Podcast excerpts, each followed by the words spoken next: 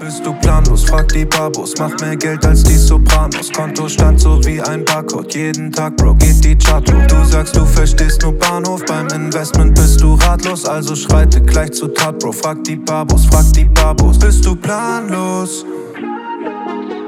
Frag die Babos. Hallo liebe Babinas, hallo liebe Babos. Äh, ich wünsche euch einen äh, wunderschönen Tag. Ich sitze in meinem Homeoffice in äh, Bonn und ich grüße heute erstmal nicht Endrit, weil Endrit vor fünf Minuten mir eine Nachricht geschrieben hat, dass er irgendwo feststeckt. Also ich glaube, in irgendeinem ICE auf dem Weg zu irgendeiner Aufnahme, wo er eigentlich eine Stunde früher sein wollte, damit wir diese Folge aufnehmen. Der Grund, warum ich das heute einfach alleine knallhart durchziehe, ist, dass wir heute wirklich einen äh, super Spezialgast haben. Äh, wir haben Ufuk Beudak bei uns, beziehungsweise ich habe Ufuk Beudak bei uns. Äh, für die, die Ufuk nicht kennen, Ufuk ist äh, Fondsmanager, Vorstand der Lois AG, Mitte 30, glaube ich. Ähm, man kann sagen, Star-Fondsmanager. Erstmal einen wunderschönen guten Morgen, Ufuk. Wo treibst du dich rum? Ich sitze hier auch im Homeoffice in Frankfurt und leider ist das vom Wetter nicht mehr so wie in den letzten Wochen. Das heißt, eigentlich haben wir uns einen guten Tag hier ausgesucht, um doch ein hoffentlich gutes Gespräch zu führen. Ja, auf jeden Fall. Ich sage äh, seit äh, einigen Tagen, äh, dass äh, das Wetter extrem volatil ist. So gefühlt gibt es ja keine 25 Grad mehr. Äh, es gibt nur irgendwie so äh, Bibbern oder Schütten ähm, und nichts dazwischen. Ufuk, für die, die dich nicht kennen, wie wird man mit Mitte 30 Vorstand, Fondsmanager und was du sonst auch auf deiner Vita stehen hast? Äh, ist ja eher die Ausnahme. Wie, wie kriegt man das hin? Gut, das äh, Erfolgsgeheimnis oder das Rezept ist jetzt nicht irgendwo in drei, vier Worten wohl zusammenzufassen. Äh, bei mir war es so, meine Leidenschaft ist eigentlich mein Beruf und dementsprechend war der Fokus immer sehr stark darauf gerichtet, Fondsmanager zu sein. Und auch wenn es einigermaßen klischeehaft dann klingt, es fühlte sich dann nicht an wie Arbeit, sodass letztlich sehr viel Einsatz, Leidenschaft, Herzblut da reinfließen konnte und die Ergebnisse glücklicherweise dem gefolgt sind. Cool. Äh, wie bist du Lois gekommen? Kannst du ein bisschen deine Vita so äh, resümieren, wo du studiert hast, wo du herkommst, aus welcher Stadt oder welche Region? Also ich komme ursprünglich aus Niedersachsen, da wo Lois ja auch seine Wurzeln hat. Und im Endeffekt, dieser Fondsmanagement-Beruf hat mich schon in jungen Jahren angezogen. Das heißt, auch während ich äh, studiert habe mit einem Finance-Schwerpunkt, war es eigentlich so, ich muss in die Finanzindustrie, ich möchte gerne Fondsmanager werden, das wäre dann so der Traumberuf und habe mich dann auch akademisch dementsprechend angestrengt, habe dann eine Zeit lang in den USA gelebt und dort studiert und da war dann das große Ziel, irgendwo vielleicht mal New York Wall Street anzufangen so klassisch, wie wir das aus dem Fernsehen kennen, irgendwo mit viel Hektik, viel Energie, aber auch einer vibrant City, also dass man da tatsächlich sagt, äh, so dieser Lifestyle, den man vielleicht irgendwo naiverweise vor Augen hatte. Ähm, und dann kam es aber über einen Zufall, dass dann letztlich äh, mir vorgeschlagen wurde, wie wäre es dann mal mit der Lois AG in Oldenburg? Da war ich dann einigermaßen, ja, vielleicht suffisant oder dachte, was soll ich denn in Oldenburg? Ich habe doch gerade meine großen Pläne. Ähm, dementsprechend habe ich das erstmal so zur Seite gelegt und es kehrte dann irgendwo nach zwei Jahren wieder, dieser Vorschlag. Und dann habe ich zufällig gesehen, dass tatsächlich Christoph Bruns, der ja Partner äh, und Vorstand auch bei der Lois AG ist, einen sehr, sehr starken Lebenslauf selber hatte, in Chicago gelebt hat und die Lois AG zum damaligen Zeitpunkt ja gelenkt oder gelenkt hat. Und dann wurde mein Interesse dadurch immer größer, weil ich dachte, oh, es ist eine kleine Boutique mit einem eher profilierten und Starfonds-Manager, die jetzt nicht irgendwo mit Personal strotzt oder ein großes Team hat, Hierarchien, Gremien äh, oder whatever, sodass ich letztlich, wenn ich mich hier irgendwo reinbringen kann, doch sehr, sehr nah am Fondsmanagement wäre. Und das ist ja das primäre Ziel gewesen. Und dementsprechend wurde das sehr interessant. Habe ich mich beworben, dann gab es die ersten Interviews mit Christoph Bruns, die auch wirklich interessant abgelaufen sind. Ja, und dann der Rest ist Geschichte. Aber was meinst du mit interessant? Ich schätze mal, es war jetzt kein Standardbewerbungsgespräch, wie man das sich so vorstellt. Also bei dem ersten, das war ein Telefoninterview. Ähm, wir waren verabredet, ich glaube, 19 Uhr deutscher Zeit, weil er in Chicago ist. Und dann habe ich da gewartet mit voller Aufregung und Spannung. Und er kam nicht ins Gespräch. So, dann irgendwann um 24 Uhr habe ich dann aufgegeben, dass er wohl heute nicht mehr kommt und habe ihm dann immer mal wieder eine E-Mail geschrieben und wie das dann aussieht und versucht, Leute zu kontaktieren. Aber um 19 Uhr war natürlich da auch keiner da, so dass äh, da, die ersten vier, fünf Stunden dann ins Land gezogen waren und ich dann aufgegeben habe. Am nächsten Tag rief mich dann äh, die Leusler AG an, also aus Oldenburg, und sagte, oh, wie war denn das Gespräch? Ist gut gelaufen? Ich sage, er hat leider nicht stattgefunden. Dann haben wir den Prozess wiederholt. Äh, ich glaube, an dem Tag oder am nächsten Tag, es war wieder 19 Uhr, er kam wieder nicht. So, äh, das heißt, da war der zweite Tag oder das zweite Interview auch irgendwo geplatzt und ich wartete da wieder drei, vier Stunden, wo ich dann dachte, hui, das, entweder ist der Mann sehr, sehr viel beschäftigt oder das Interesse ist nicht groß oder irgendwie beides. Ein gutes Zeichen, ja. Ja. So, äh, dann rief mich die Läuser AG wieder an und fragte nach dem Interview. Äh, wieder ähnliches Outcome bis wir dann irgendwo äh, eine Woche später dann ein Interview hinbekommen haben. Und das Interview startete dann so, ich hatte eine, ich sollte eine Analyse anfertigen zur Bayersdorf und habe da irgendwo 20, 30 Seiten Bewertungen abgegeben, qualitative Analysen, dies, das, wirklich da sehr viel Energie reingesteckt, um natürlich auch da den bestmöglichen Eindruck zu machen. Äh, als das Interview dann stattgefunden hat, startete es so, er fragte mich, glaube ich, so zwei Sachen zur Steuerquote und irgendetwas anderes und gar, übergang dann, sagen wir mal, das Interview und startete einen Monolog. So, und, äh, war eher so, wie er mir dann äh, Dinge erzählt hat, beispielsweise, warum ich auf dem Holzweg bin oder warum es im universitären System in Deutschland nicht klappt oder was da so die Probleme sind und worum es geht und wie es dann wäre. Also war schon irgendwo auch beeindruckend äh, aber auch auf der anderen Seite wie von so einer Dampfwalze überfahren zu werden in dem Zeitpunkt. Ähm, ja, und da war das Gespräch so nach eineinhalb Stunden vorbei und ich dachte, naja, so gut ist das wahrscheinlich nicht gelaufen, weil äh, ja, ich habe da jetzt erstmal eine Predigt abgeholt. Aber dann boten sie mir ne am nächsten Tag den Job an. Mega. Und dann startete ich erstmal als Praktikant bei der Gesellschaft zum, wann ist es dann gewesen? Spätsommer 2009. Es kam also groß nach der großen Finanzkrise. März, Ende März hatte sie ja, sagen wir mal, diesen Wendepunkt gehabt und die Märkte erholten sich die nächsten drei, vier Monate ja auch äh, deutlich, sodass dann vielleicht die Stimmung ein Tick einfacher war, aber natürlich saß die oder steckte die äh, Krise noch in den Knochen. Und vom Praktikum her, also mit meiner Einsatzleidenschaft, das war alles trotzdem auf dem höchsten Level, startete ich und nach vier Wochen Praktikum haben sie mir eigentlich dann einen Festvertrag angeboten gehabt. Also, dass ich direkt auch alles skippe, äh, die, ich sage jetzt mal überspitzt, sogar die Uni abbreche und direkt dann da anfange als Analyst. Oh, äh, mega, aber du hast äh, ähm, die Uni, glaube ich, ja Summa Cum Laude oder so äh, beendet, wenn mich erst täuscht, oder? Ja, also Summa Cum Laude gibt es ja in Deutschland nicht, aber äh, in der Tat war ich. Oder Jahrgangsbester. Ja, genau, Jahrgangsbester in dem Zuge. Aber auch da war es wieder tatsächlich, es macht einfach sehr viel Spaß und so kam das dann irgendwo zusammen. Dass, es war nicht das Ziel, irgendwo der Beste zu sein, sondern ich habe einfach mein Bestes gegeben und glücklicherweise führten diese äh, Ergebnisse dazu. Ja, ich finde das äh, alleine schon interessant, dieser, äh, die, die Idee, äh, ich gehe zur Wall Street und dann bist du in Oldenburg bei einer Boutique.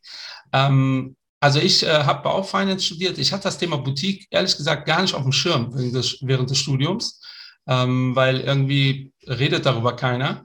Ähm, so vor allem für jetzt äh, unsere Zuhörer, ähm, würdest du empfehlen, diesen Weg ähnlich zu gehen, erstmal zu einer Boutique oder ähm, was sind da die Vorteile, bei einer Boutique zu arbeiten im Gegensatz zu einer äh, großen Company? Dr. Bruns kommt ja äh, oder hat seine Meriten sich ja bei, äh, bei der Union ähm, äh, erarbeitet, würde ich mal behaupten. Der war da beim äh, Uni Global lange Zeit der Fondsmanager schlechthin. Äh, ich behaupte auch mal, das war die, ja, vielleicht die beste Zeit des Uni Globals. Daher kommt, für die, die ihn nicht kennen, äh, sein Fame, wenn man so möchte. Ähm, wie würdest du das einschätzen? Boutique versus große Company? Was sind da so die Vor- und Nachteile?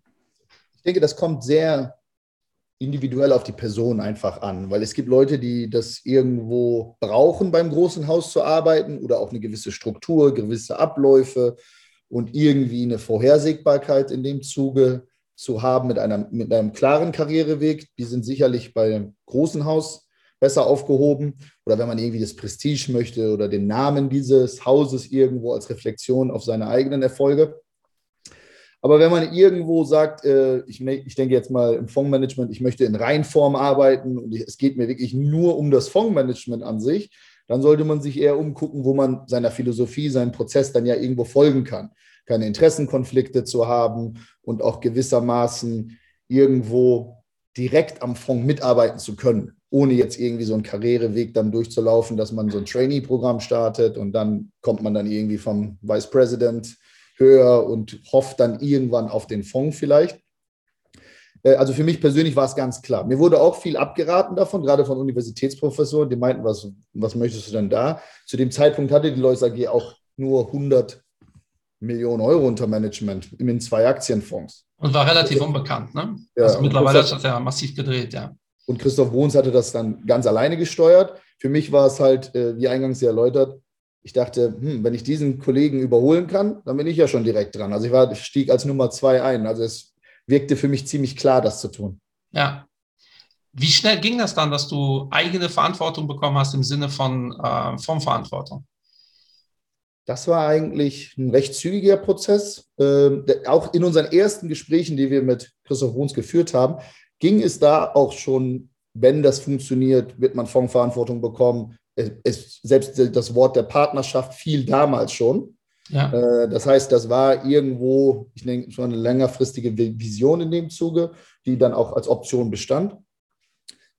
2011, also als ich so circa zwei Jahre bei Lois war, wurde ich dann der Co-Portfolio-Manager des Lois Globals, dem Flaggschiff-Produkt, wenn man so möchte, und 2012 des Lois Global Long Short mit Lois, und dem Lois Aktien Global 2013 äh, hatte ich dann Alleinverantwortung für meinen Fonds. 2014 kam dann der Lois Aktien Europa, sodass ich zum jetzigen Zeitpunkt drei Fonds des Hauses verwalte. Ja, ich glaube, äh, so als äh, Externer ähm, kann ich das wahrscheinlich beurteilen. Das ist in, einer großen, in einem großen Haus eigentlich praktisch unmöglich, so eine ähnliche Performance zu legen. Man ist aber auch natürlich äh, viel stärker kann man auch bewertet werden. Ne? Also äh, bevor jetzt hier der eine oder andere denkt, das ist ja total easy peasy. Ähm, man kann sich aber in so einem kleinen Haus auch schlecht verstecken, wenn es mal nicht so gut läuft. Äh, so als äh, äh, als mein Info äh, oder als meine Info zu dem Thema. Äh, ich persönlich habe dich wahrgenommen äh, mit dem Lois Long Short damals. Ähm, täuscht mich das oder war das so der Fonds, der dir persönlich oder dich ins Rampenlicht gebracht hat äh, und auch die gewisse Publicity. Ja, das kann man vielleicht so sagen, weil der Fonds natürlich durch seinen defensiveren Charakter auch gerade in Deutschland irgendwo ein größeres Publikum erfährt. Wir haben ja so eine Affinität zu Mischfonds hier in Deutschland oder allen risikoreduzierten, volatilität-reduzierten Konzepten. Und der Long Short hat so, so ein ähnliches Konzept und dementsprechend war, äh, wuchs der Fonds auch recht schnell und erfuhr dann diese auch in, den, in der medialen Welt äh, größere Aufmerksamkeit als vielleicht jetzt ein Long-Only-Aktienfonds, ja.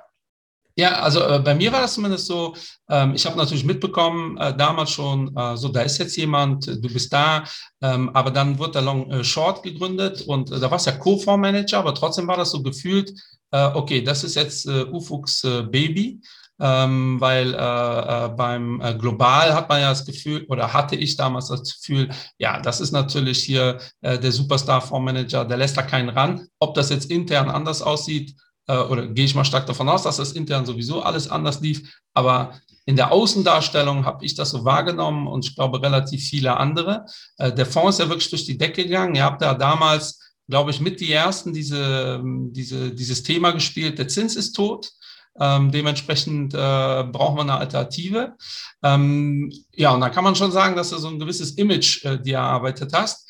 Ähm, auch da, wenn wir ganz offen sind, äh, der Fonds ist äh, aktuell wieder ganz hervorragend, aber du hattest natürlich jetzt auch äh, mal eine Zeit lang eine Schwächeperiode oder in den einzelnen Strategien. Was mich interessiert, nimmst du sowas dann persönlich oder kannst du das total äh, oder also ich als Salesmensch erlebe das relativ oft, dass ich Fragen kriege und mir denke, ey krass, äh, das habe ich dir eigentlich vor einem Jahr mal erklärt, warum ist denn das jetzt überhaupt eine Frage? Also es ist ja rational oder andersrum. Ich konnte mir, äh, um konkret im Beispiel LS zu bleiben, der hatte eine kleine Schwächeperiode, die konnte ich mir erklären als jemand, der da gar nicht so nah am Haus ist. Ähm, ich weiß aber, wie der Business läuft. Die Leute sagen dann, okay, Performance passt nicht, ähm, da gehe ich jetzt raus oder rufst zumindest mal an und äh, nimmst du sowas persönlich? Kannst du dich da, kannst du da professionell bleiben? Das interessiert mich sowieso spannend bei eigentlich jedem Fondsmanager.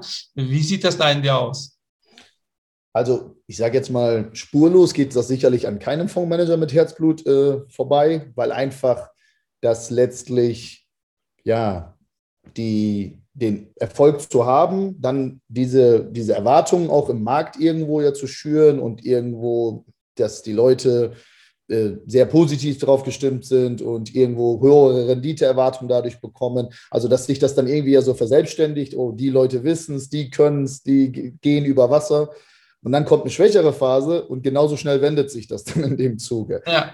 Intellektuell kann man es natürlich gut erklären oder kann man es hoffentlich erklären, warum es so ist und was das für eine Phase ist und warum das so gekommen ist. Und es ist auch sicherlich nicht alles immer perfekt gelaufen.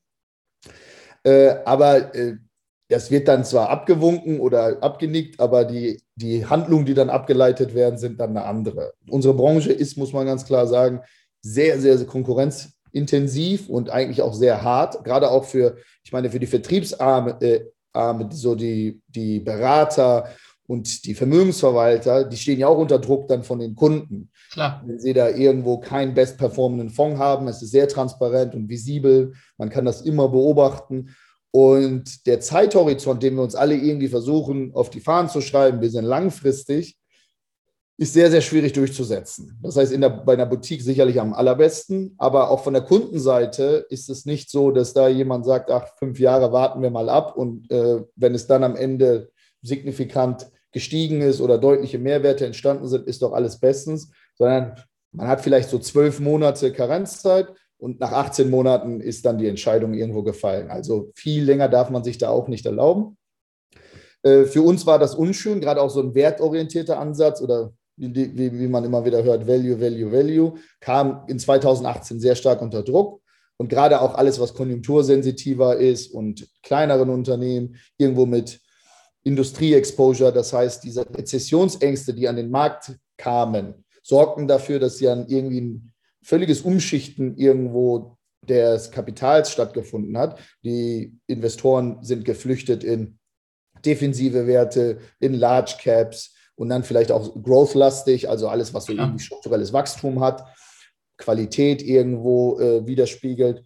Und das sorgte dann dafür, dass gerade der Fokus von vielleicht kleineren Unternehmen mit einem konjunktursensitiveren Hintergrund äh, signifikant underperformten. Und da kam auch diese Schwächephase irgendwo zum Tragen.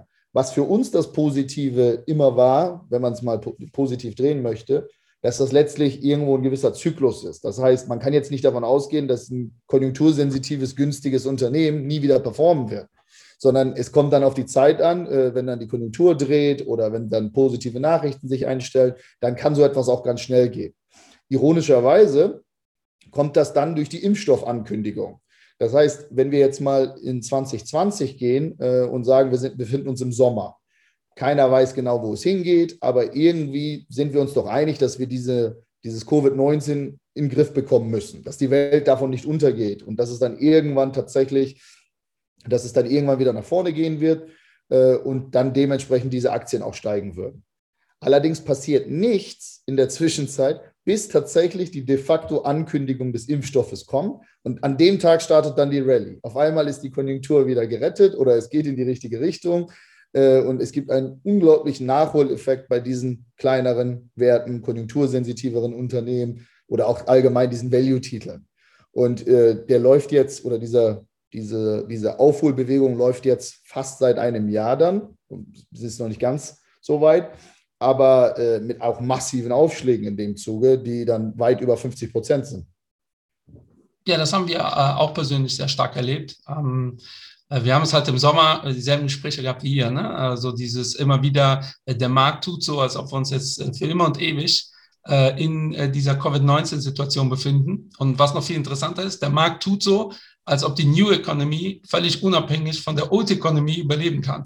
Also so Zoom funktioniert, völlig egal, äh, ob überhaupt noch Firmen existieren. Und das ist halt extremst irrational. Aber der Markt ist ja letztendlich nur genauso irrational wie die Endkunden auch. Und äh, das, was du erklärst, äh, höre ich ja immer wieder auch von anderen Fondsmanagern, die so eine ähm, äh, da denkt man wirklich, sie können über Wasser laufen, wie du es gesagt hast.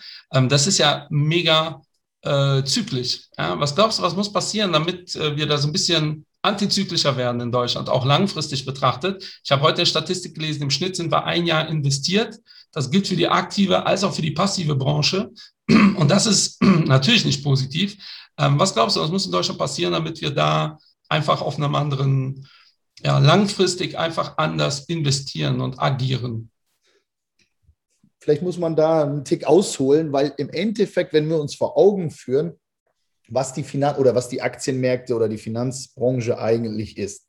Letztlich ist das ja eine Wissenschaft, die auf empirischen Beobachtungen basiert. Das heißt, es sind ja keine Naturgesetze oder ja. äh, Dinge, die tatsächlich irgendwie physischen Hintergrund haben, sondern wir beobachten, ich sage jetzt mal im Maximalfall die letzten zehn Jahre und leiten dann davon unsere Handlungsempfehlung oder Interpretation ab. So, und wenn du das, wenn du jetzt fragst, was muss dann eigentlich sich ändern oder was ist eigentlich dafür so verantwortlich, ist die letzte Dekade sicherlich einer der Hauptbestandteile. Warum? Der amerikanische Aktienmarkt hat einfach eine überdurchschnittliche Rendite erwirtschaften können. Das heißt, von Niedrigzinspolitik zu QE, zu auch guten Unternehmen. Also so, es hatte sich so ein perfekter Sturm aufgebraut im Positiven, der dafür ja gesorgt hat, dass beispielsweise der Technologieindex der Amerikaner im Jahr 24 Prozent Renditen, äh, Renditen erwirtschaften konnte, über zehn Jahre. Was, äh, was für Aktien wirklich sehr viel ist und das auch stetig über den gesamten Zeitraum mit nur ein, zwei kleineren Rücksetzern. Und natürlich, wenn, wenn irgendwo ein Index 20 Prozent plus erwirtschaftet per annum, dann ist das Relative sehr schwierig. Äh, gerade auch dann die ETF-Welle, die dadurch zum Tragen kommt, dass man ja, das ist ja ganz einfach ist, du kaufst einen ETF-Index, der Markt geht mal 5 bis 10 Prozent runter, dann kaufst du ein bisschen mehr und es steigt eigentlich gefühlt vier Wochen später direkt wieder zu neuen Rekordständen an. Äh, was möchte man dagegen argumentieren? Es geht immer tatsächlich weiter nach oben und das bestärkt die Leute darin, dass das eigentlich irgendwo recht einfach ist, damit mit Aktien ja. Geld zu verdienen. Und jetzt heutzutage befinden wir uns ja sogar in einem richtigen Hype, das dann von der Kryptoseite vielleicht noch kommt oder diesen Meme-Stocks aus den Reddit-Foren und Wall Street-Bets, äh, so dass dann gerade die Retail-Investoren sich ja stark aufschwingen zu sagen, ist ja eigentlich ganz einfach, ja. äh, mit Aktien Geld zu verdienen. Aber über längere Zeiträume, äh, und das gilt auch für den Fondsmanager, die Industrie oder wir Teilnehmer kochen alle nur mit Wasser. Es gibt da sicherlich nicht den, den irgendwie den Gesegneten oder den, äh, der mit dem goldenen Handschlag dann einfach immer Geld verdient über jede Phase, sondern es ist tatsächlich auch Arbeit und ein Spezialistentum, das über die verschiedensten Zyklen auch hinzubekommen. Wenn wir jetzt mal Warren äh, Buffett als Beispiel nehmen, als ja irgendwo vielleicht der berühmteste seiner Zunft, ist es, wie oft kommt eigentlich über die Jahre immer wieder mal ein Artikel, der, der, der Alte versteht es nicht mehr oder er performt ja. anders oder der kann es nicht. Also vorbei. Er, er, hat sich über, er hat sich über Investments irgendwie zum erfolgreichsten Investor der Welt gemausert äh, und das ja über Dekaden hinweg. Und trotzdem gibt es immer mal wieder negative Presse darüber, wie schlecht das ist und warum er es nicht hinkriegt und die Welt ist doch anders. Äh, und daher ist das vielleicht nicht nur so kurzfristig zu betrachten, sondern über einen gewissen, über, einfach über gewisse Zeiträume. Und für uns ist ganz klar die Philosophie im Vordergrund. Das heißt, wie verdient jemand eigentlich Geld? Ist das irgendwie ein Zufallsprozess oder sind das irgendwie äh, Investmentprozesse oder Philosophien die, dahinter, mit denen man sich identifizieren kann, die auch irgendwo langfristig zu Erfolgen führen sollten und auch schon Ergebnisse vorhanden sind, die das zeigen oder implizieren? Und so, dass man, wenn man sich nur eine oder zwei oder drei Strategien aussucht, äh, die handelnden Personen kennt oder sich, wie ich sagte, sich damit identifizieren kann, dann sollte man einfach da auch irgendwo am Ball bleiben. Das heißt, gerade dann auch in irgendwo schwierigeren Phasen, zum Beispiel antizyklisch nachzukaufen, weil die, der Markt ist, der wirkt viel, viel, ich sage jetzt mal, irrationaler, als er dann ist, weil über einen gewissen Zeitraum dann normalisieren sich die Ergebnisse. Dann hat man viel Volatilität gehabt oder wie man so schön sagt, außer Spesen nichts gewesen. Aber auf einmal ist alles wieder äh, in Ordnung oder auf der Spur. Vielleicht als letztes Beispiel, wir, man sagt immer so etwas wie, in den 80er Jahren hätte ich doch da nur Microsoft gekauft oder hätte ich ja. Coca-Cola gekauft. Ich kann garantieren, wenn wir jetzt in den 80ern wären, würde es dann letztlich trotzdem keiner tun. Oder wenn es dann jemand tut, dann hält er es nicht aus, mehr als zehn Jahre diese Aktie zu halten, weil dann ist die, vielleicht die Rendite zu hoch oder die äußeren Risikofaktoren sind einfach oben äh, und so, dass man da irgendwie Panik bekommt oder verkauft oder man braucht das Geld. Das heißt, dieser, jedem ist irgendwo im Hintergrund dieser Compounding Interest äh, oder dieser Compounding Effekt, also dieser Zinseszins bewusst, wie stark und wie, wie, wie, wie extrem der eigentlich wirken kann und wie viel Vermögen eigentlich angehäuft werden kann, gerade wenn man es länger aushalten würde und nicht immer neu allokiert und neu allokiert. Allerdings ist es sehr schwierig in diesem Korsett, das auch dann auszuhalten. Ja, ich ähm, was mir so ein bisschen Sorge bereitet, ist, ich werde letzter Zeit relativ oft gefragt, ne, sag mal was zu Bitcoin, sag mal was äh, zu den Märkten, wie soll ich investieren, weil das so in aller Munde ist. Aber eigentlich wollen die Leute äh, zwei Sätze hören, Maximum. Ja? Also so ich, von Leuten rede ich tatsächlich so beim Fußball, äh, wenn mein Sohn Fußball spielt, dann irgendwelche Eltern oder was auch immer. Ähm, und äh, wir neigen jetzt auch in der Investmentwelt natürlich, gehen wir jetzt ins Extreme. Ne? Äh, vor zehn Jahren musste ich mich äußern oder rechtfertigen, wenn ich gesagt habe, äh, langfristig machen Aktienmärkte acht Prozent. Ja, dann wurde so mit der Stirn gerunzelt und dann musste man das erklären. Äh, jetzt ist es ja tendenziell ja so, äh, dass diese neue Welle der Investoren sagt, hör mal auf mit 10 Prozent, das ist ja total langweilig. Ähm, ich kriege da eine andere Summe äh, hin.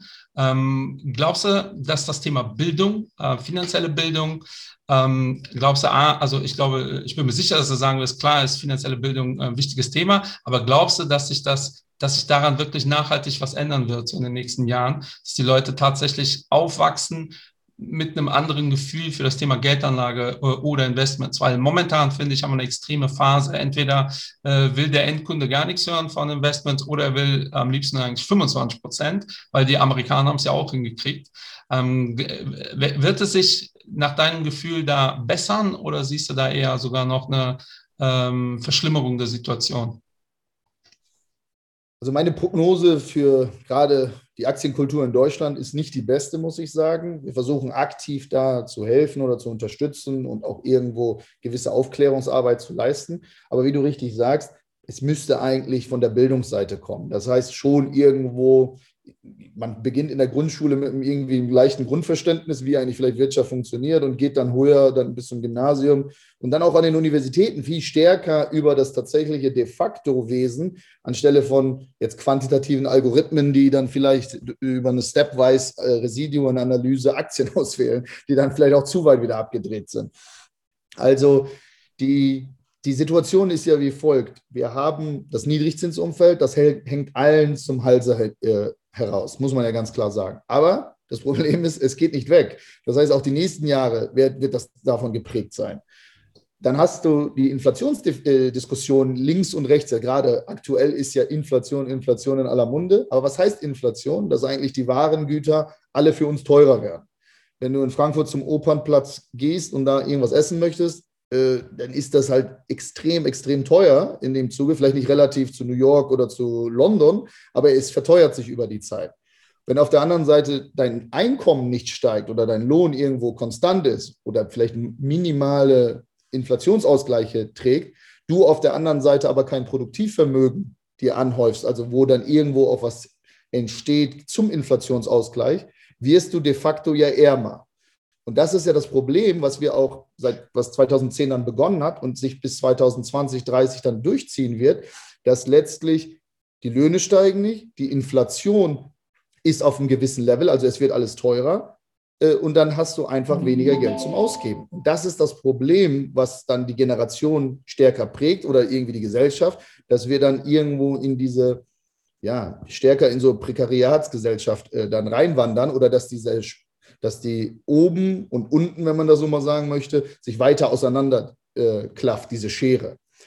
Von, der, von diesen Novize-Investoren, die jetzt irgendwo, zum Beispiel das Krypto-Thema ist ja ein sehr emotionales, weil es dann sehr von einigen sehr dezentral äh, oder von der Ideologie sehr stark gefeiert wird aufgrund des dezentralen, nicht manipulierbaren Systems. Nun muss man sich ja ehrlich die Frage stellen, wie viel der, ich nenne es jetzt mal in Anführungszeichen Investoren, ähm, sind tatsächlich nur deswegen daran äh, interessiert an diesen Kryptowährungen. Es geht ja, wie du es sagtest, eigentlich um die Renditen, weil es da ist Schwung drin, da ist Volatilität, man kann irgendwo schnell auch mal Bewegungen erleben, dass man sagt, oh, ich habe mit Krypto 100 Prozent gemacht oder 200 Prozent gemacht. Und das zieht die Leute an. Also es ist ja nicht wirklich dieser Gedanke daran, ich will jetzt fürs Alter vorsorgen oder ich will irgendwo, dass das Kapital sich 7 Prozent per Anno dann äh, mehrt für mich. Und daher glaube ich, da, wird man viel Lehrgeld zahlen müssen. Und wie dann dieses Lehrgeld darauf wirkt, also was man daraus dann macht, zu sagen, okay, jetzt will ich wirklich wissen, wie es funktioniert oder ich will mich damit befassen oder ich schwöre einfach der gesamten Sache ab, das kommt dann auf die individuellen äh, Personen an. Ich kann mir aber nicht vorstellen, dass jetzt von verprellten Spekulanten letztlich eine Riesengeneration von echten Investoren entsteht ich würde es mir wünschen, aber die Historie ähm, lehrt uns ja auch was anderes. Ne? Also äh, ich höre es ja heute noch, äh, die Telekom-Geprellten. Äh, für unsere jungen Zuhörer einfach mal googeln, ist schon ein paar Jahre her. Äh, das ist das Schöne, die neue Generation kann mit diesem Begriff gar nichts mehr anfangen. Äh, Leute in meinem Alter haben nicht investiert, kennen aber das Szenario. Aber äh, von deinen Ausführungen höre ich raus, dass du äh, prinzipiell, wie sollte es auch anders sein, natürlich bullig bist, äh, was äh, das Thema Aktien angeht. Wie willst du denn eure Fonds ausrichten mittelfristig und vor allem auch die Company? Was sind so die Ziele, die du hast? Äh, also erstmal für die Firma, äh, danach werde ich bestimmt auch fragen, welche Ziele du hast, weil das ist das Negative, wenn man so ein Highflyer ist. Jetzt könnte man sagen, hast ja alles erreicht. Also kannst jetzt chillen die nächsten 40 Jahre. Also für die Lois AG ist ganz klar, wir stehen für das Thema Aktie. Unser Claim ist ja Aktien aus Überzeugung. Man sieht es auch unter dem Logo. Und ich nenne es mal, wenn, wenn man eine Vision verfolgen möchte, geht es darum, irgendwie der Aktienfondsspezialist zu sein in Deutschland. Das heißt, äh, wenn wir eine Analogie machen, es gibt, es gibt ja Häuser, die eine gewisse Reputation haben. Man kennt die individuellen Personen nicht, kennt aber irgendwo die Brand oder das Unternehmen. Und dadurch erhalten die Leute, die für dieses Haus arbeiten, eine Reputation. Äh, nehmen wir mal ein klassisches Goldman Sachs Beispiel. Mhm. Egal, was man davon halten möchte, jeder ist sich doch irgendwo im Klaren, äh, man muss einen gewissen Überfliegerstatus haben. Es ist sehr, sehr hart bei Goldman Sachs zu arbeiten und du musst wirklich alles und dein Bestes geben. Aber wenn es dann irgendwo funktioniert, äh, wirst du dann belohnt mit gutem Netzwerk, gutem Gehalt, äh, kannst dann später irgendwie Finanzministerposten einnehmen oder whatever. Ja. Und, und das, das, ist ein Qualitätskriterium. Ne? Wenn die Leute sagen, ja, das hat Goldman Sachs gesagt, dann hat man schon ein, gewisse, ein gewisses Standing, ja? auch äh, wenn die Aussage vielleicht gar nicht so passt. Der Anspruch wird halt sehr hoch gehalten. Man hat, äh, man hat äh, eine Historie, eine Legacy und dementsprechend zieht sich das dann so weiter fort. Ob das alles dann de facto so ist, das ist dann nochmal was anderes. Aber es ist ja genauso, wenn du in der Beraterschaft bist und du kommst von McKinsey oder von BCG, äh, dann bekommst du dieses Qualitätsmerkmal.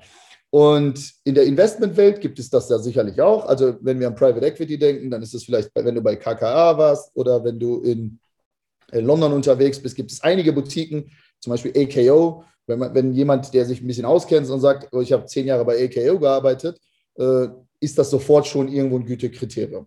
In Deutschland so stark fokussiert auf die Aktienanlage haben wir eigentlich nichts in dem Maße.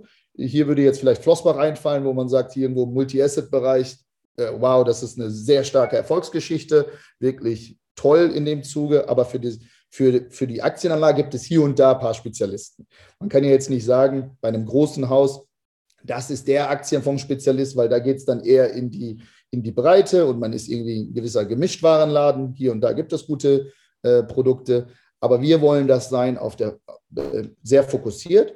Und nun ist es, wie es nicht der Zufall so will, aber äh, durch mein Alter habe ich dann den Markus Hermann zu Lois geholt, der auch in meinem Alter ist, der zwei Fonds äh, managt und schon seit über äh, mehrere Jahre, also ein sehr großes Talent.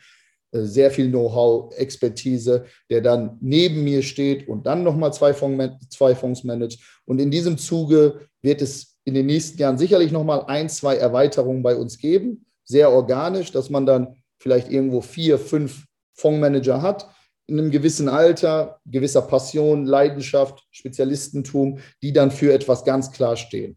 Und dann ist das wahrscheinlich erstmal von unserer Seite erreicht, was wir so vorhaben wollen weil dann kommt es dann kommt es auf die Produkte letztlich an, dass die auch im Komposit überdurchschnittlich sind und relativ dann einfach gegenüber dem Wettbewerb über mehrere Jahre Leistung zeigen können. Und wie äh, kannst du dich dagegen schützen oder was ist der Plan, sich dagegen zu schützen, dass dann äh, nicht so eine Goldman Sachs um die Ecke kommt oder eine BlackRock und euch diese, dieses Potenzial abwirbt? Ist ja auch ein Thema, ne? Ja, aber das, ist, das geht zu unserer Eingangsfrage zurück, Boutique oder größeres Haus. Eigentlich Leute, die jetzt diesen Weg gehen wollen, äh, es, es, finden ja viele Gespräche statt und dann, wie sind unsere Lebensausrichtungen, unsere Philosophien, wo wollen wir hin, warum wollen wir das tun? Und die Leute, die dann sich aktiv für so etwas entscheiden und das machen wollen, sind nicht dafür gemacht, dann bei diesem großen Haus zu arbeiten. Deswegen ist das eigentlich, selbst der größte Name oder das beste Geld ist dann eher schwieriger von der Abwerbungsseite, weil einfach man hier seiner Ideologie folgen kann. Ja, also äh, kurz gefasst, äh, wer wegen Geld geht, war wahrscheinlich tendenziell eh nicht der richtige Partner. Definitiv. Also wir fahren auch ein Modell, das letztlich eine Erfolgsbeteiligung dabei ist. Das heißt, äh, die Amerikaner sagen ja irgendwie, you eat what you kill. Also das heißt, wenn du den Erfolg hast äh, und tatsächlich du so gut bist, wie du, wie du sagst es zu sein oder äh, wie wir davon ausgehen, dass du es bist, dann partizipierst du daran. Also du bekommst ja auch eine gewisse unternehmerische Komponente, äh, indem du letztlich umso erfolgreicher du bist, das Haus davon partizipiert, aber auch genauso du. Und dementsprechend hat man selber in der Hand, seinen Erfolg zu gestalten. Es hängt nicht an äh, anderen Faktoren, sondern wirklich an der Person selbst. Und das ist natürlich für jemanden, der irgendwo dieser Passion folgt, ein sehr attraktives Bündel. Ja, also das ist auf jeden Fall eine, äh, eine krasse Aussage, finde ich auch super. Im Fußballbereich wäre das ja so, ihr, werdet, ihr seid der Newcomer, der da äh, aufrollen will. In der Bundesliga fällt mir da eigentlich nur Red Bull Leipzig ein, aber das passt eigentlich nicht, weil Red Bull Leipzig so einen riesen Konzern im, im Rücken hat. Ähm, äh, daher fällt mir vielleicht noch eine bessere Analogie ein. Ähm, und wie richtest du deine äh, Fonds gerade aus? Das ist, glaube ich, für junge Zuhörer auch total interessant. Ähm, klar, Aktien, aber wie würdest du die Schwerpunkte legen? Oder vereinfacht gefragt, wenn jetzt jemand investieren möchte und kennt äh, Lois nicht, kennt sonst auch keine Gesellschaften, überlegt sich da eine Strategie, äh, welche Schwerpunkte würdest du momentan legen? Also vielleicht auch, um das in den richtigen Rahmen zu setzen. Ich persönlich und das auch schon in jungen Jahren, äh, mir ist bewusst geworden, dass diese, diese tollen Stories von Renditen und Superstar-Managern und wie, wie gut die das alle machen und wie viel Geld man verdienen kann und das ist der Messias, dass das doch wirklich mit einer, mit einem, nicht nur mit einer Prise Salz, sondern irgendwo mit einem Riesenkorn oder mit einem Riesenklumpen Salz genommen werden muss. Das heißt, ich persönlich für mich bin fein mit aktienadäquaten Renditen. Das heißt, äh, die Leute kommen auch zu mir und erzählen, oh, ich habe damit das verdient, ich habe dies verdient und man weiß ja, wie es ist. Es ist sehr selektiv. Man hört immer die guten Sachen, aber niemand weiß, wie es dann tatsächlich ist. Irgendwie ist jeder erfolgreicher Investor oder Spekulant und verdient an jeder Seite Geld. Ich selber sage mir, wenn ich 10% per anno machen würde mit Aktien, bin ich doch sehr zufrieden damit. Äh, und das kommt natürlich dann irgendwo relativ an, wenn der Markt jetzt nur 20 macht und wir machen 10, dann ist das kein guter Vergleich. Allerdings sind Aktienrenditen, wie du es ja sagtest, eher im Bereich historisch bei 8 Prozent über längere, längere Zeiträume. Das heißt, wenn wir dann irgendwo 10 Prozent per Anno machen können, dann bin ich damit zufrieden. Und dann ist es auch eher diese Mentalität, Schuster, bleib bei deinen Leisten, lass dich nicht davon irgendwo blenden, von wegen, was man da noch machen könnte, ob das Risiko adjustiert, also mit welchem Risiko da man da eingeht, kannst du das kontrollieren, weißt du eigentlich, was du da tust und äh, da ist das, kommt es sehr stark, denke ich, auf das individuelle Charakterliche an, dass man sich selber da nicht irgendwo was vormacht oder sich da irgendwie blenden lässt. Weil die, die tollen Stories und die Erfolgsgeschichten, die wird es immer geben, von allen Seiten. So, und in diesem Maß ist das Portfolio aufgestellt, dass wir eine Streuung haben über Regionen, über Industrien, also über Sektoren und auch Marktkapitalisierung. Das heißt, es sind nicht nur kleine Unternehmen, sondern es sind auch größere dabei. Es sind nicht nur irgendwie ein, zwei Industrien, sondern es sind mehrere Industrien und die Gewichtungen sind dann eigentlich breit gestreut, dass wir versuchen, eher so etwas wie ein Allwetteraktienfonds zu sein in dem Zuge. Das nicht bedeutet, dass er keine Volatilität oder keine Drawdowns hat, allerdings nicht äh, diese Assoziation entsteht, wenn Banken nicht funktionieren, dann funktioniert Lois nicht. Oder wenn Öl läuft, dann läuft Lois. Also, dass das nicht so ein One-Trick-Pony ist, sondern dass man doch irgendwo wie so ein Basis-Invest im Aktienbereich unterwegs ist. So, das ist für meine Long-Only-Fonds und vielleicht für die Zuhörer. Long-Only bedeutet, dass man nicht short geht, sondern nur Aktien, in Aktien investiert äh, und auf Wertsteigerung äh, setzt damit. Und im Lois Global Long Short, der hat ja immer seinen defensiven Charakter. Das ist eigentlich der, die defensive, defensive Variante meiner Aktienfonds. Der ist circa bei einem 35-prozentigen Nettoinvestitionsgrad. Das heißt, der fährt immer so ein bisschen mit, vielleicht nur im zweiten oder dritten Gang, äh, aber der fährt nie Vollgas. Das heißt, wenn es mal zu Rückschlägen oder Rücksetzern kommen sollte, dass das dann deutlich gemindert wird. Und dadurch haben wir eigentlich eine gute Mischung aus äh, Fonds, wo man sagen kann, für jede Marktphase ist dann hier was dabei. Ja, und äh, für die Zuhörer, bevor die denken, der shortet irgendwas, äh, der Short-Anteil ist äh, für die Absicherung da. Ja? Also der Long Short, äh, es sei denn, ihr habt die Strategie geändert, seitdem ich das letzte Mal mit beschäftigt habe, äh, ist ja nahezu voll investiert und äh, shortet halt Titel, damit er nicht so volatil unterwegs ist. Damit verhindert man, dass, in, dass man halt die Hälfte seines Geldes zum Beispiel in Zinspapieren hat, wo heutzutage auch einiges ja, passiert und man einiges zu erzählen kann, ähm, ist ja dieses Risiko-Rendite-Verhältnis ist da vielleicht ein bisschen kritisch. War das soweit korrekt oder äh, habt ihr da äh, die Strategie mittlerweile geändert? Nee, du hast das sehr gut im Blick, das ist tatsächlich so. Also Short ist vielleicht, das wirkt dann so.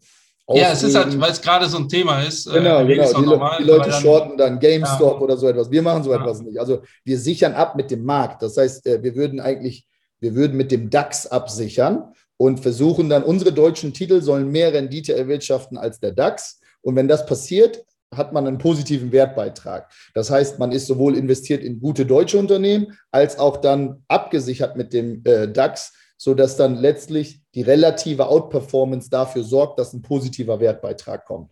Und es sind keine Einzeltitelwetten, dass dann irgendeine Aktie dann fallen soll oder irgendein Unternehmen nichts wert ist, und gerade von diesem ganzen GameStop und äh, bei den AMCs und der Kinoketten, mit sowas haben wir gar nichts zu tun in dem Zuge.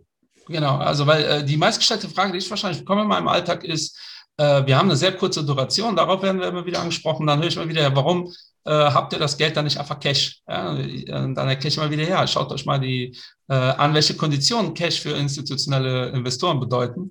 Das ist halt heute gar nicht so einfach. Und da wart ihr eigentlich, kann man jetzt auch festhalten, äh, mit dem Long Short wirklich eurer Zeit voraus. Ähm, ihr, ihr, die, die Strategie ist ja jetzt auch keine zwei Jahre alt. Ähm, also schon interessant, wie sich das entwickelt hat. Ähm, in Anbetracht der Zeit würde ich aber auch gerne wissen, wie kommst du, also Ufuk Beudak, äh, ich schätze mal, du bist ja nicht nur äh, am Rechner und am äh, Tun und Malochen. Wie kommst du eigentlich privat auch mal runter? was machst du so, um dich zu entspannen, um auf andere Gedanken zu kommen? Oder sagst du, vor dem 40. gibt es sowieso keinen Burnout? Also Burnout glaube ich wirklich nicht, aber das, das liegt nicht daran, dass wir jetzt irgendwie einen guten Ausgleich haben. Ähm, es ist aber wichtig, eine Balance tatsächlich da zu schaffen, weil nur Aktienmärkte an sich ist dann vielleicht zu einseitig in dem Zuge. Das heißt, ich mache viel Sport, ich bin passionierter Tennisspieler beispielsweise, spiele zwei, dreimal die Woche oder man geht ins Fitnessstudio, um sich fit zu halten, gerade bei so einem Bürojob, dass man keine Rückenprobleme oder so etwas dann bekommt. Und Reisen ist auch einer meiner Leidenschaften, das ist jetzt natürlich in den letzten Jahren oder gerade durch das letzte Jahr sehr stark beeinträchtigt war, um einfach tatsächlich irgendwo das Weltbild zu erweitern, andere Dinge zu sehen, von Kulturen über Menschen kennenzulernen und irgendwo so eine, ja, eine gute Balance zu schaffen.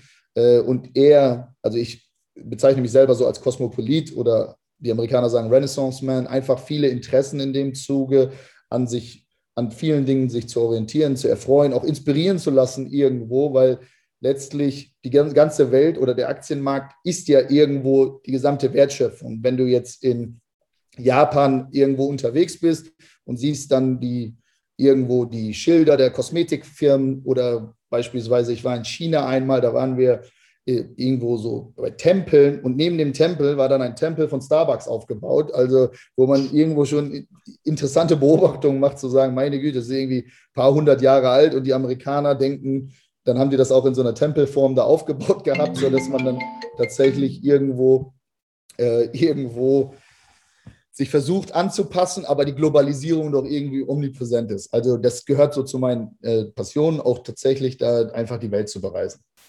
Mega. Letzte Frage, Ufuk. Äh, gibt es was, was du bereust? Weil in der Regel wird gerne gefragt, ähm, gib äh, den Zuhörern äh, mal einen Ratschlag. Das finde ich immer kritisch, weil du hast selbst gesagt, das ist so individuell. Du hast gerade erzählt, wie dein Leben äh, äh, abgelaufen ist. Äh, danach kann man sich ja richten, wenn man möchte. Aber gibt es etwas, wo du sagst, das hätte ich anders gemacht, anders geplant, dann wäre ich vielleicht glücklicher oder noch erfolgreicher? Ähm, oder sagst du, war alles genauso richtig, Leute, stürzt euch ins Abenteuer? Also natürlich, äh, man kann jetzt nicht sagen, alles ist perfekt gelaufen. Äh, hier und da würde man ja, gerade am Aktienmarkt, kann man ja in die Vergangenheit reisen und sagen, hätte ich das mal nicht getan oder hätte ich das mehr gemacht. Äh, allerdings muss man das auch irgendwo sehen, wie so eine Reise oder man nennt, der Oscar Wilde sagt ja, Erfahrung ist letztlich der Name, den wir unseren Fehlern geben. Ähm, dass die Person, die man dann heute ist, irgendwo ja auch geprägt ist, gerade von diesen Fehlern oder von diesen Dingen, die man falsch gemacht hat. Äh, und da muss man irgendwo bei mir wäre es so, die Beurteilung zum Beispiel am heutigen Tag treffen, ob man damit zufrieden ist äh, oder wozu das geführt hat und wie das ist. En gros würde ich daher sagen, äh, bin ich eigentlich sehr zufrieden mit dem Verlauf. Natürlich hätte man sich einige Sachen schenken können oder sparen können, aber so wie man heute dann tatsächlich auf die Dinge blickt oder die Erfahrungen, die man gesammelt hat und die Dinge, die man irgendwo dadurch gewonnen hat, sind auch nicht zu verachten. Und deswegen kann ich eigentlich nicht sagen, dass ich wirklich was irgendwo bereue. Und das ist eigentlich auch einer meiner, ich nenne es mal, Lebensmotten, äh, zu sagen, ich möchte eigentlich nicht in die Vergangenheit zurückblicken äh, und sagen, oh, hätte ich das mal wirklich alles anders gemacht oder ich bereue etwas oder ich habe da was verpasst oder ich habe das nicht getan, sondern schon wirklich das danach auszurichten. Und als Ausblick oder als gerade für junge Zuhörer kann ich eigentlich da sagen, wäre mein Hinweis, man sollte wirklich stark mit sich selber arbeiten, also gerade an solchen Themen wie Selbstreflexion und auch irgendwie ehrlich zu sich selber sein, zu sagen, okay, gerade wenn man es jetzt am Aktienmarkt oder am Kryptomarkt sieht, was tue ich hier eigentlich? Äh, macht das Sinn? Also das von verschiedensten Dingen zu durchleuchten und auch selbstkritisch zu sein. Auch wenn Aktien mal richtig nach oben schießen oder auch das Krypto-Investment, beherrscht man die Situation tatsächlich? Ist sie überhaupt beherrschbar? Und einfach diese Fragen sich zu stellen, um dann irgendwo äh, eine gesunde Mischung aus Optimismus für die Zukunft, aber auch einer gewissen Nüchternheit oder Selbstreflexion dann an den Tag zu legen, weil ich denke, daraus kann man dann am allerbesten lernen und auch Fehler in der Zukunft vermeiden. Ja, also wir sind erstaunlich, in vielen äh, Dingen erstaunlich äh, nah beieinander. Also äh, ich glaube schon, dass Burnout gibt zum Beispiel, aber ich glaube, Burnout kommt durch Bauchschmerzthemen. also vor allem, wenn man arbeitet und mit Bauchschmerzen zur Arbeit geht, wenn ihr das habt, solltet ihr versuchen, daran was zu ändern. Ich weiß, dass das auch nicht für jeden einfach umsetzbar ist, aber das Leben ist nun mal nicht einfach. Dann muss man halt Zeit investieren, äh, sich umschulen, bilden, äh, alles dafür tun, dass man diese Situation äh, geändert bekommt. Dann, äh, wenn man Spaß an der Arbeit hat, glaube ich, ist schon viel äh, vorweggenommen. Ähm, das war der erste ähm, Investment Barbo Meets äh, Fondsmanager Gespräch. wir haben es tatsächlich relativ lange aufgeschoben, bis wir es gemacht haben. Ich finde, wir hatten den perfekten ersten Gast dazu. Ufuk, vielen Dank für deine Zeit. Äh, bist gerne immer wieder äh, eingeladen, bist jetzt der Ehrenbabo, äh, der erste Fondsmanager Ehrenbabo. Äh, die letzten Worte übergeben wir immer unseren Gast und das bist du. Daher verabschiede dich gerne vom Publikum. Ich bedanke mich auch für das Forum. Äh, war ein sehr interessantes Gespräch und auch gerade bei dir merkt man ja, wie klar du eigentlich auch auf die Dinge blickst. Äh, und das ist wirklich auch gerade, ich nenne es mal eure Mission ja irgendwo, eine gewisse Aufklärungsarbeit zu betreiben oder zu unterstützen, mal Denkanstöße zu geben und irgendwie Leute vielleicht äh, zu inspirieren in dem Zuge. Deswegen äh, finde ich das wirklich sehr gut, mit welchem Herzblut ihr das hier macht und äh, habe mich gefreut, dabei zu sein. Danke. Vielen Dank. Bist du planlos? Frag die Babos. Mach mehr Geld als die Sopranos. Konto stand so wie ein Barcode. Jeden Tag, Bro, geht die Chart hoch. Du sagst, du verstehst nur Bahnhof. Beim Investment bist du ratlos. Also schreite gleich zu Tat, Bro. Frag die Babos, frag die Babos. Bist du planlos? Frag die Babos.